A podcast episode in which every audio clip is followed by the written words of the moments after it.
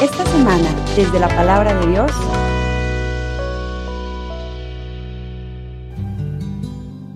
Hoy el texto que hemos leído nos refiere al capítulo 24 de Lucas, este singular pasaje de estos dos hermanos que van hacia su aldea, que sería Emaús, y por eso se le llama el pasaje de Emaús, aunque el tema no es propiamente eso, pero así lo conocemos como el pasaje de Emaús.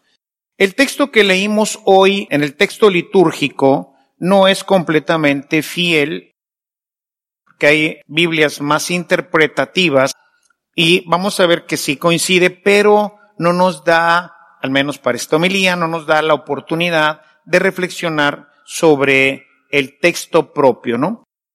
Si vamos al versículo 16 de este texto, dice, pero sus ojos estaban tan cegados que no eran capaces de reconocerlo y el verso 17 dice, Él les dijo, refiriéndose a Jesús, ¿qué es lo que vienen conversando por el camino? Ellos se detuvieron entristecidos. Si se fijan, el versículo 17 eh, expresa el sentimiento. O ellos están pues entristecidos por el suceso. Pero yo quisiera hoy detenerme y que nos detuviéramos en la pregunta de Jesús. ¿Qué es lo que vienen conversando por el camino? ¿De qué hablamos en nuestro caminar, en nuestro diario caminar, en nuestra peregrinación cotidiana? Y bueno, pues hoy no podríamos negar que el tema, pues es el COVID. Los periódicos, nosotros hablamos de esto, hablamos de la situación que hoy priva en todo el mundo y de esto hablamos. Pero cuando no es de esto, ¿de qué hablamos? Hace unos meses. Bueno, pues hablamos de lo mal que está el gobierno. O hablamos de la tremenda violencia que hay. O hablamos de que la economía está patas para arriba. ¿Y de Jesús? Y siempre, a veces estamos entristecidos. Ciertamente nos detenemos en casa de un amigo, de un vecino, nos detenemos en la oficina a hablar de esto. Y como ahorita, pues obviamente entristecidos. Otras veces enojados. Otras veces preocupados. Pero, ¿y de Jesús cuándo hablamos? ¿Cuándo nos detenemos para hablar de Él? Cuando por el camino hablamos de Jesús? La verdad, si hemos de ser sinceros, la mayoría nunca. Su relación con Cristo se reduce prácticamente a la celebración litúrgica. Pero ¿y el resto de la semana? Nos vamos a encontrar con la misma gente con la que hoy hablamos del COVID y que en otras ocasiones hablamos de política y que en otras ocasiones hablamos de economía. Ah, y si estamos en las finales del campeonato de fútbol, pues hablamos o del campeonato de fútbol si eres fan de algún equipo de fútbol soccer o cuando viene el Super Bowl, hombre, pues esto llena las conversaciones de todas las mesas, cada vez que nos detenemos, hablamos, siempre que vamos con alguien en nuestro camino, vamos hablando de estas cosas. Pero de Jesús, de su evangelio, de lo que ocurrió en un día como hoy, está vivo al final, cuando lo descubren, entonces se van corriendo y dicen, está vivo. Lo hemos visto. Si es cierto. Si resucitó. Y esa será ahora la noticia. Esa es la noticia. Resucitó. Y nosotros, hermanos, seguimos todavía entristecidos. Llegamos a nuestros lugares de destino Se murió.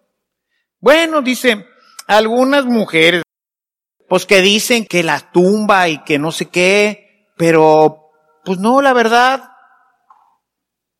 que dice, ¿no? Allí la Biblia y otros, ¿no?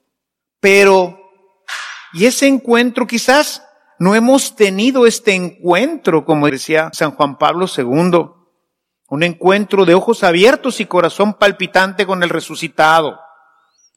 Quien ha tenido este encuentro, ahora lo grita, se alegra, no encuentra la forma de decírselo a otras personas. San Pablo ya para morir, en su segunda carta a Timoteo, capítulo 4, desde el primer versículo, dice, ante Dios y ante Jesucristo, que manifestándose como rey vendrá a juzgar a vivos y muertos, te ruego encarecidamente. Es la súplica del apóstol cuando su misión está prácticamente ya llegando al final. Dice verso 2, predica la palabra, insiste a tiempo y a destiempo, corrige, reprende, exhorta, hazlo con mucha paciencia y conforme a la enseñanza. Predica la palabra. Hace muchos años estaba todavía en el seminario cuando empezaba mi locura por el tema de evangelizar. Y entonces buscaba formas, buscaba cómo. Y, Chihuahua, es triste decirlo, pero no encontraba en mi iglesia, no encontraba aquí en la Santa Iglesia de Jesús libros, textitos, algo que me dijera más sobre cómo hacerle. Y bueno, me encontré en una tienda un librito de los hermanos separados y decía cómo hacerla. Dice, si usted va en el camión, ellos decían, usan mucho unos botones por las fiestas o lo que sea, o cómprese un botón que diga Jesucristo o alguna cosa así. Y decía, y volteé con el que está junto y dígale, fíjese, me lo dieron el domingo. ¿Cómo abrir el diálogo? Dice, si usted va al seguro social, y ya ven que ahí vamos a estar un buen rato, dice, póngase a leer la Biblia. Y ahí volteé con el que está junto y coméntele, y ya venía una serie de pasajes muy precisos. Dije, oiga, ¿usted sabía esto? Mire, es que la Sagrada Escritura, y ahí empieza el diálogo, a tiempo y a destiempo, en el camión. Y yo ni tardo ni perezoso. Gracias a Dios no he tenido mucho que ir al seguro, pero a los camiones, todo en aquel tiempo, pues era mi medio de transporte. Entonces, persona que se sentaba junto, SAS. Ya les he platicado otras hazañas de todo este tiempo de evangelización en los camiones. ¿De qué vienen hablando? dice Jesús. Deberían de estar hablando de que resucité, pues si ya les mandé a avisar. Cuando llega, ya dicen, hombre, ¿qué crees? Si está vivo, se le apareció a Pedro. ¿De qué vienen hablando? Necesitamos hablar más de Jesús. Dice San Pablo nuevamente, 1 Corintios 9, 16 para mí es una obligación, lo siento como una obligación. Y claro que es una obligación, hermanos, no nada más del sacerdote o de la religiosa o del religioso. Es la obligación de todos los discípulos. Todos los evangelios terminan con este encargo para nosotros. Vayan y hagan discípulos. De diferentes formas, bajo diferentes esquemas, pero siempre es el envío. Los hermanos separados le llaman la gran comisión. ¿Por qué? Porque es algo que nos pidió, es algo que nos comisionó, es algo que si nosotros no hacemos, nadie va a hacer. Mijito, apaga la luz. Si no la apagas, va a quedar prendida. Antes de empezar la celebración estábamos hablando un poco del sirio recién llegado, tendría poco tiempo creo, y uno de los sacristanes se le olvidó apagar el cirio en la noche. Y todavía no teníamos el capitel, y cuando le pega un poco de lado, hace un poquito de viento, la vela empieza a consumir un pedazo del cirio hasta que se hace un camino de cera. Y por ahí le empieza a tirar toda. Al día siguiente, en la mañana, como a las 10 de la mañana, no había cirio, había desaparecido. Cuando yo entro pensé que se lo habían robado, porque miren el tamaño. Yo entro y veo que no está. ¿Se lo robaron? ¿Alguien vino y se llevó el cirio? No, estaba en el piso. Todo deshecho. Se le olvidó apagar el cirio. Se nos olvidó enseñar, hermanos. Se nos olvidó evangelizar. Y hoy tenemos un mundo despedazado después de dos mil años de que nos dieron el encargo. No dijo, bueno, ay, si pueden, cuando puedan y tengan ganas de hablar de mí, pues bueno, pues le ganas, ¿no? Les platican alguna historia. No es así. Vayan. Ite. Vayan. La misa terminó durante muchos años con estas palabras, mientras fue en latín. Ite misa est. Y bueno, como no sabíamos latín, se fue poco a poco traduciendo como la misa. Y le llamamos a esto la misa. Esta es la celebración eucarística. La misa no está aquí. Las palabras son vayan, ite, imperativo, misa de misio, de misión, est. Vayan, la misión está lista. Vayan. No lo recordaba cada domingo que había que salir y gritarle al mundo que Jesús está vivo y temisa est. Hasta le dábamos gracias, porque nos permitía colaborar, ser colaboradores de Él. Empezando por nuestras casas, el padre de familia, ite.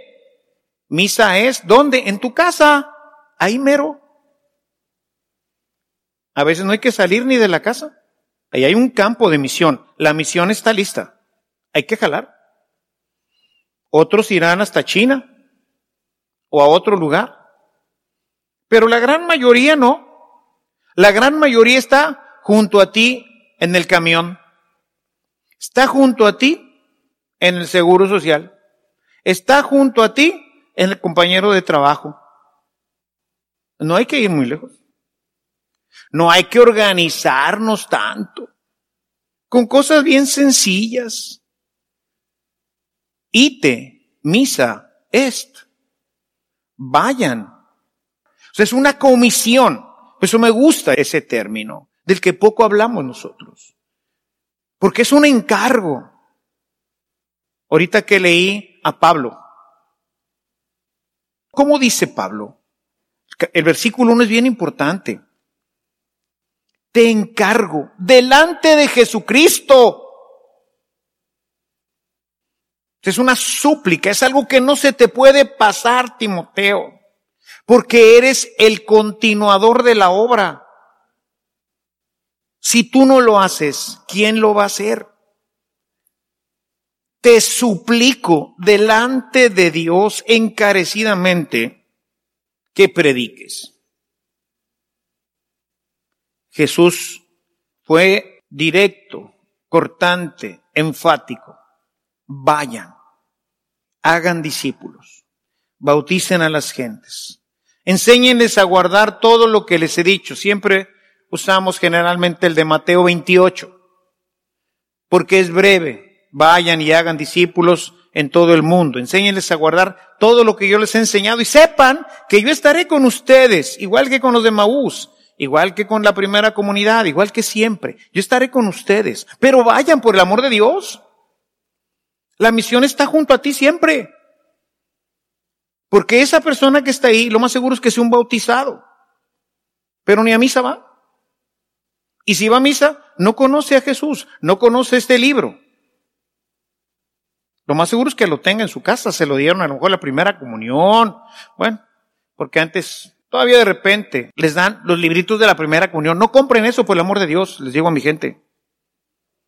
Compren un libro de oraciones en todo caso. O una Biblia. Regálenle al niño que va a hacer su primera comunión, regálenle su primera Biblia. Pero enséñenle a leerla. Ahí está tu misión. Ite, misa, est. Vayan. Imagínense, si eso les dice a todos, pues a nosotros, como discípulos, como colaboradores del obispo, porque el obispo es el apóstol. Nosotros somos sus colaboradores, somos como Tito. Tito, Timoteo, en fin, tantos otros que Lucas. Y nosotros seguimos esto. Pero todos nosotros, todos los discípulos del Señor, tenemos que hacerlo. Y es una obligación, como dice Pablo en su carta a los Corintios 9:16. Para mí no es ni siquiera un privilegio. No es cuando pueda, si puedo, si tengo ganas, si me acuerdo. ¿De qué vienen hablando?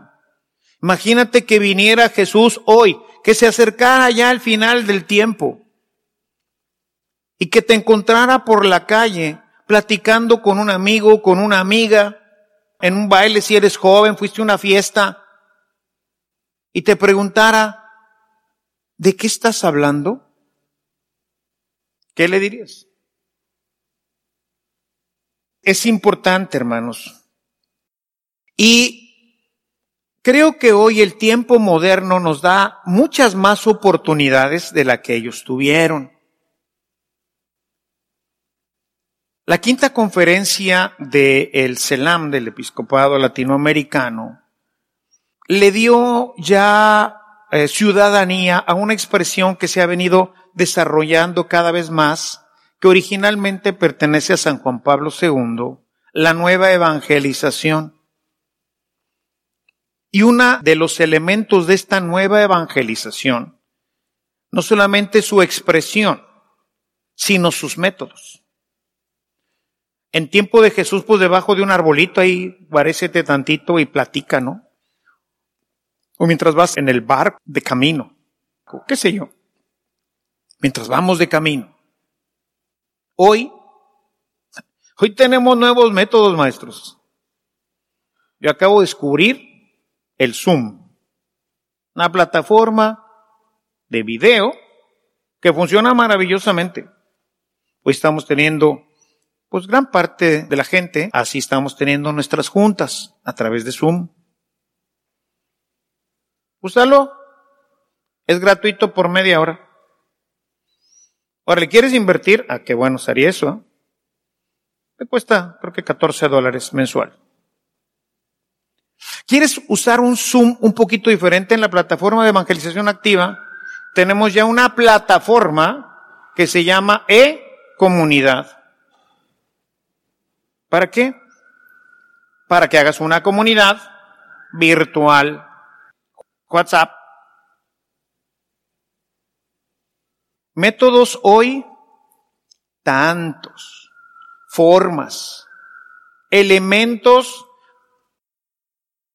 San Pablo VI decía, a esta generación, y está hablando de los años sesentas, se le van a pedir cuentas de no haber utilizado los poderosos medios de comunicación con los que cuenta. Y en tiempo de Pablo VI no había celulares, no había internet. Imagínense, si aquella generación le van a pedir cuentas, a ti que eres un milenia, te van a agarrar de las orejas por no haber utilizado los poderosísimos medios que hoy tenemos. Ayer platicaba con el padre Lalo. Hoy un teléfono celular que te lo echas en cualquier parte es más poderoso, más poderoso, no sé cuántas veces lo leí una vez y no recuerdo cuántas veces más poderoso que toda la computadora con la que mandaron el Apolo 6 de la NASA, que ocupaba un cuarto completo con aire acondicionado, una malla, los que sean de mi generación, de allá de los 50, recordarán que para que funcionara una computadora tenía que tener un piso falso, hecho de malla electrostática. Y uno no podía entrar ahí si no iba con ciertas vestiduras que no tuvieran estática. Era todo un cuento entrar a esos cuartos. Tuvimos la oportunidad de conocer la, esa computadora en la NASA en un viaje que hicimos de estudios. Impresionante. Hoy un celular, el que tienes ahí, ese patito que compraste de los Oxxo, Super Seven y todas esas tiendas de conveniencia. Bueno, ese celular pato es más poderoso que esa computadora NASA. ¿Y para qué lo usas? ¿Para chatear puras sonceras? Úsalo bien. Allí en Evangelización Activa también tenemos un área de redes donde tenemos un montonal de elementos que puedes compartir. Esta semana compartí con todas mis redes, compartí, acompáñame, voy a la casa del Padre. Una pequeña reflexión sobre este tema. Voy a empezar, con el favor de Dios, el día de mañana, con otra. 25 días para que conozcas a Jesucristo. Retransmítelo, búscalo. Sé innovador por el amor de Dios. Te van a agarrar de las orejas. Escúchame bien. Si los de las 60, decía San Pablo VI, se las van a ver negras, tú te las vas a ver pintas.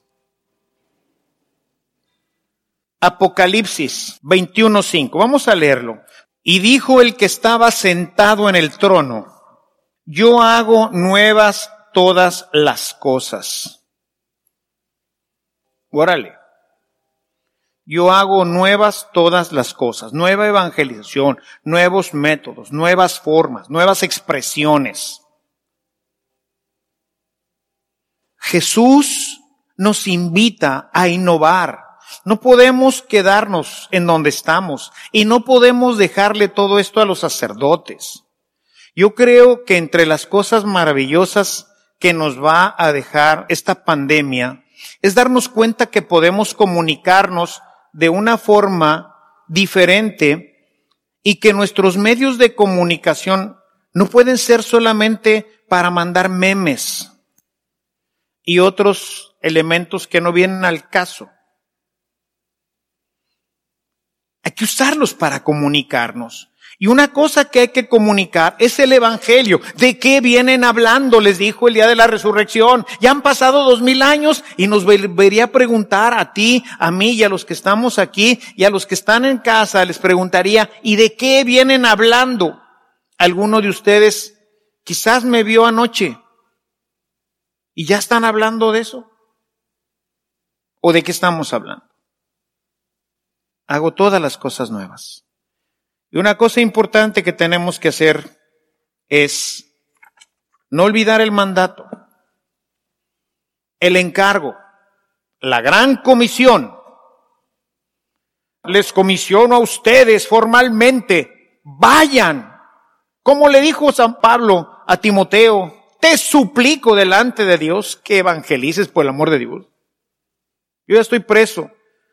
Dice los siguientes versículos, en breve partiré. He llegado a la meta, he dado la buena batalla, he mantenido la fe. Ahora te toca a ti. Ya había dicho en su carta a los Romanos, capítulo 10, verso 17, dice, porque la fe viene de la predicación. No predicación, no fe. ¿Cómo está el pueblo de Dios hoy? Sin fe. ¿Por qué? Porque no hay predicación. Y se la dejamos al Padre para que predique aquí en el templo. Fritos, amolados. No future.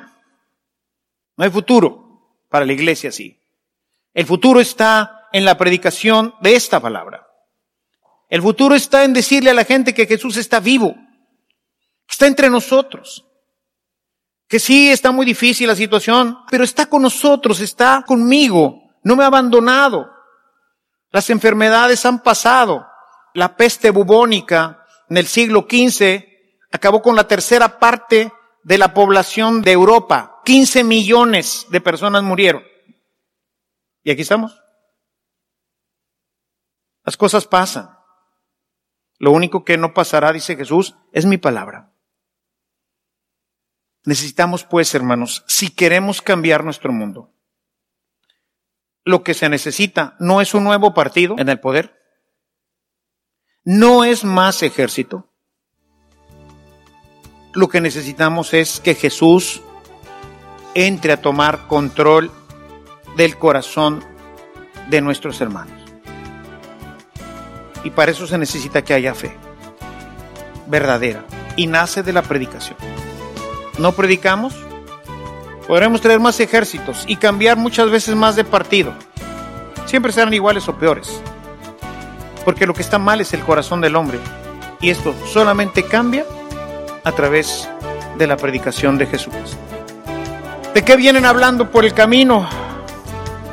Esa es la cuestión que les dejo abierta y que cada uno la responda. Alabado sea Jesús. Si esta reflexión ha sido de utilidad para su vida espiritual, le invitamos a visitar nuestra página en internet www.evangelizacion.org.mx, en donde encontrará otros temas que seguramente continuarán produciendo fruto en usted.